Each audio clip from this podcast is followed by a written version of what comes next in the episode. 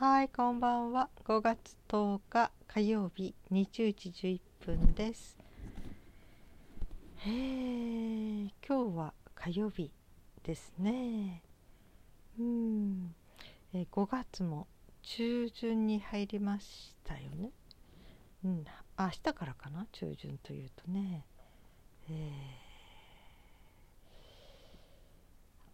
あったかいみたいですね。外はもうね。うん、暑いくらいなのかな？うん。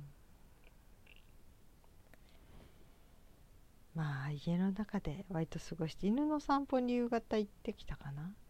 うん、それぐらいであとは家にいるのでねただストーブをそった私で寒いからちょっとすぐストーブつけるんですよ電気だったりガスのカセットガスのストーブだったりねそれがなくてもうっかりするとなくても大丈夫みたいな気がするくらいあったかくなってきましたね、うん、それでも、うっかりするとねもうあの膀胱炎になっちゃうんですよ。お腹冷えちゃって。とかお腹痛くしちゃったりとかね。だからうっかりはできないのでやっぱりあのお腹周りにカイロを当てとくとか火の気を消さないとか。うん、それからがっちり着込むとか私今着てるのがね零下10度でも大丈夫という着る毛布っていうのを着てるんですけどね。これが今ちょうどいいんですね私の体調的にはね。でも室温は23度が4度あるんだけどやっぱりこの温度で普通の格好は寒いんですね私には。だからあのこれぐらい着てちょうどいいちょっとストーブから離れてもこれぐらい大丈夫みたいな感じですね。我が家的には朝起きがけの時にストーブつけておくんだけどすぐ27度ぐらいになっちゃうんですよ。それでだいたい温まったら一回切っちゃってますね日中はずっとね。今は特にあの太陽がいっぱい入るので。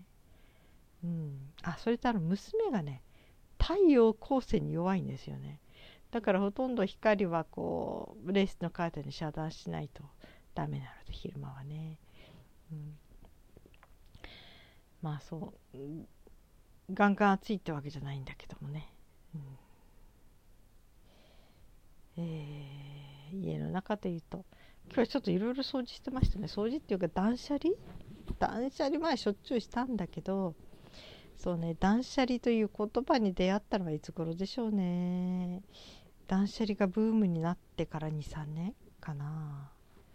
うん、その断捨離に、まあ、適してた環境があったんですね。っていうのは割とも23年ごとに引っ越ししてたので引っ越すたんびにスリムになってきましたね。持ち物がね。うん。本当に必要最低限度だけ持って歩くようになったし。うん。随分随分物を減らしましたね。うん。今のところはもう長い方ですね。こんなにいるのはもう7年目ぐらいになるのかな。うん、そこでもねあの物置を外で借りることができるんですよね、うん、集合住宅なんだけど。でその時に借りてたんだけどそれも娘がね別にそんななくてもいいんじゃないって言ってまあ月1,000円ぐらいかかるんだけどね。なくてもいいんじゃないとか言われてね。そっかってじゃあ断捨離するかってことで物置にあったものを全部例えばあの前の家の方で使ってたね。ちょっと畑があったのでね。くわ？とか熊手とかいろいろこう畑で使うようなもの買ったんですよね。それを使ってたんだけどそれを持ってきてたんだけどそれはね、うんあのー近所の人に譲って畑作ってる人にね、全部持っててくれたのでよかったんだけどね。あと何かとあったものはほとんど、まあ、家の中に持ち込んだものもあるんだけどえーそれ以外のものはもう処分するという形にしましたね。うん結構思い切りましたね物置をなくすっていうのは結構大きなことですよ。いや皆さんも多分想像つくと思いますけどね難度とか、えー物置とかガレージなんかそういうものに置いてあるものを全て処分するというのはね結構相当の覚悟がいります。でもやりました。うん、まあね慣れたんですよね。そのものを減らしていくことにね。まあ断捨離の勉強もちょっとしたけど、うん、あれはねやりだすと結構気持ちがいいんですね。このどういうふうに気持ちがいいかっていうとね部屋が片付くっていうよりも気持ちが整理できるんですよ。今必要なものはどれかということに焦点を当てていくのでね、うん、もういくつもあったら本当にそれが今の自分にとって必要なのか過去必要になったかもしれないけど今は必要ないんじゃないかとかね。本当に自分を見つめられる。本当に自分の中でのいろんな整理がついていく、うん、そして自分で決断してそれをこう手放した時にやっぱりすごくねなんか爽やかさっていうのがありますね。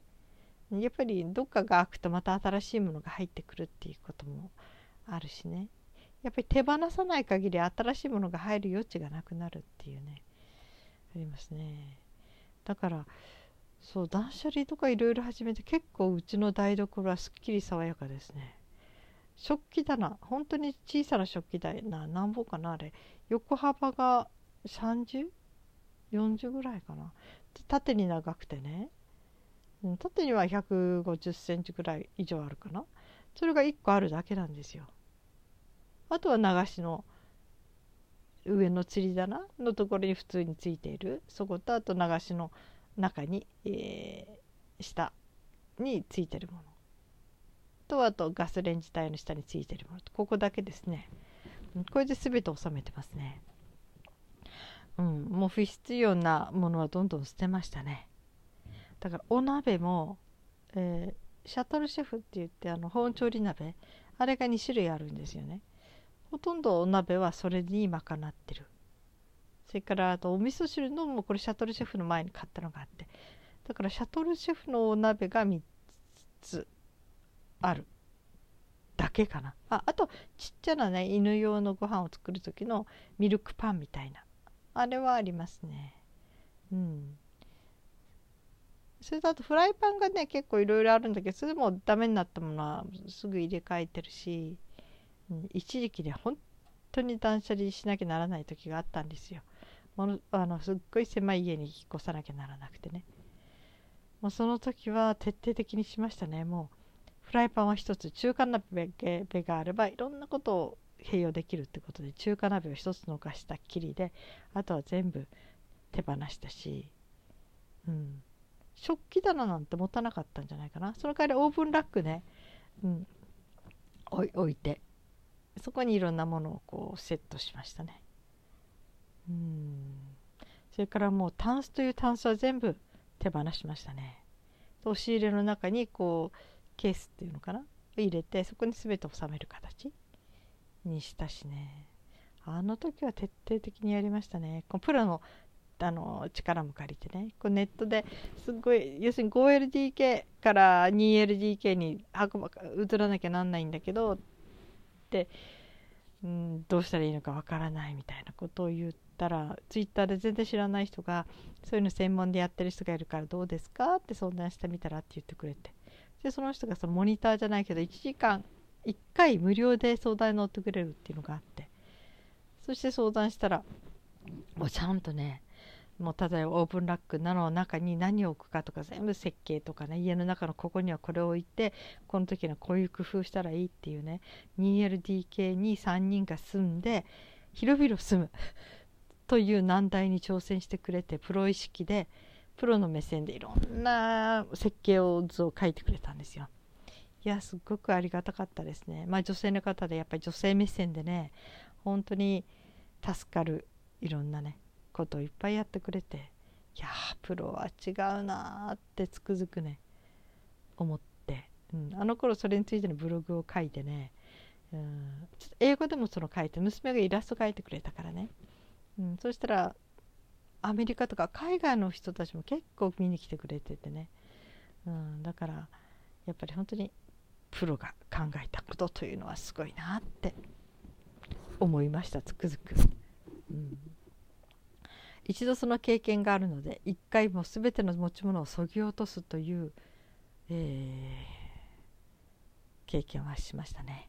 だから多分それを踏まえてあるのできっと物置をなくすっていうことができたんでしょうね。うん。あとはやっぱり家の中やね部屋がちょっとあの押し入れとかクローゼットとかあるとどうしてもいろんなものが増えてきますね。だからまたね思いっきり断捨離しなきゃならないっていうのがあるんだけどね。うん。まあ母のね家を引き払わなきゃなんなかった時もその時も、えー、母のもの？うん。まあ母がねその、えー、グループホームみたいななんか永住の地がそっちの方に行ったので母の家も全部撤去っていう形になってでそこにあったものもいろいろねあの捨てれないものはなんか私預かってきてるので着物製品とかね下駄とか草履とか、まあ、それが一角を占めてたんだけど随分それもねうん。えー、処分しましたね。使えるものは使うんだけどね。うん。どういうふうに使ったかっていうと例えば自分の自分の着物も母のとこにあったんです。な 7, 7, 7種類ぐらいかな。それもねうん。まあ柄のしてはもう今の私には若い。もう40年ぐらい前のだからね。でちょっとシミがついててこれはちょっとどうしようもないなと思ったのででももったいないからってね単線の表地にそれを貼ってで娘が作ってくれたんですね。要するにその着物の柄のまんまの単線ですね。あとそれに綿を入れて内側にあのー、あれは何を貼り内側に普通の単線貼り付けたのかな？うん。それね未だにずっと着てますね。着てますね。使ってますね。やっぱりちょっとあの単線として使う時もあるし部屋にねちょっとそれをかけとくだけで着物なので綺麗なんですよ。あこれは有効活用したなと思いますね。うん。だから着なくなった着物でもし好きな柄があったらそういうふうに寝具にしちゃう。あのお布団にしちゃうとかね。単線にしちゃうとかそれもアイデアだななんて思ってますね。あそれから帯締め余っちゃった人なんかね。帯締めを犬のリードにしてる人がいますね。まあいいアイデアだなと思いますね。うん。ちょっとした金具を買えばね、うん、できるし。結構ね帯締めそれぞれおしゃれなものがあるしね。ちょっとあの丈夫さからいっていいいい感じになると思いますね。まだ私はそれやってないけどね。いろいろ使い道がありますよね。うん。あと母の着物のもう使いようのないものちょっと破れてるとかね、うん、そういうものはほどいて座布団カバーにしましたね、うん、これも綺麗ですね。やっぱり座布団カバーにこの地味めだけどすごく質のいいものを置くというあのするっていうのはね部屋がすごくいい感じになるので。ただあの絹の場合はね耐久性がないんだけどでもまあ穴が開くまでえー、楽しませてもらえるということでは座布団も良かったですね。うん、そうですね。えー、あとそうね断捨離でまあ本製品も随分処分しましたよね。まあ、うちは大抵ブックオフとかであのー、段ボールに入れて送っちゃうんですね。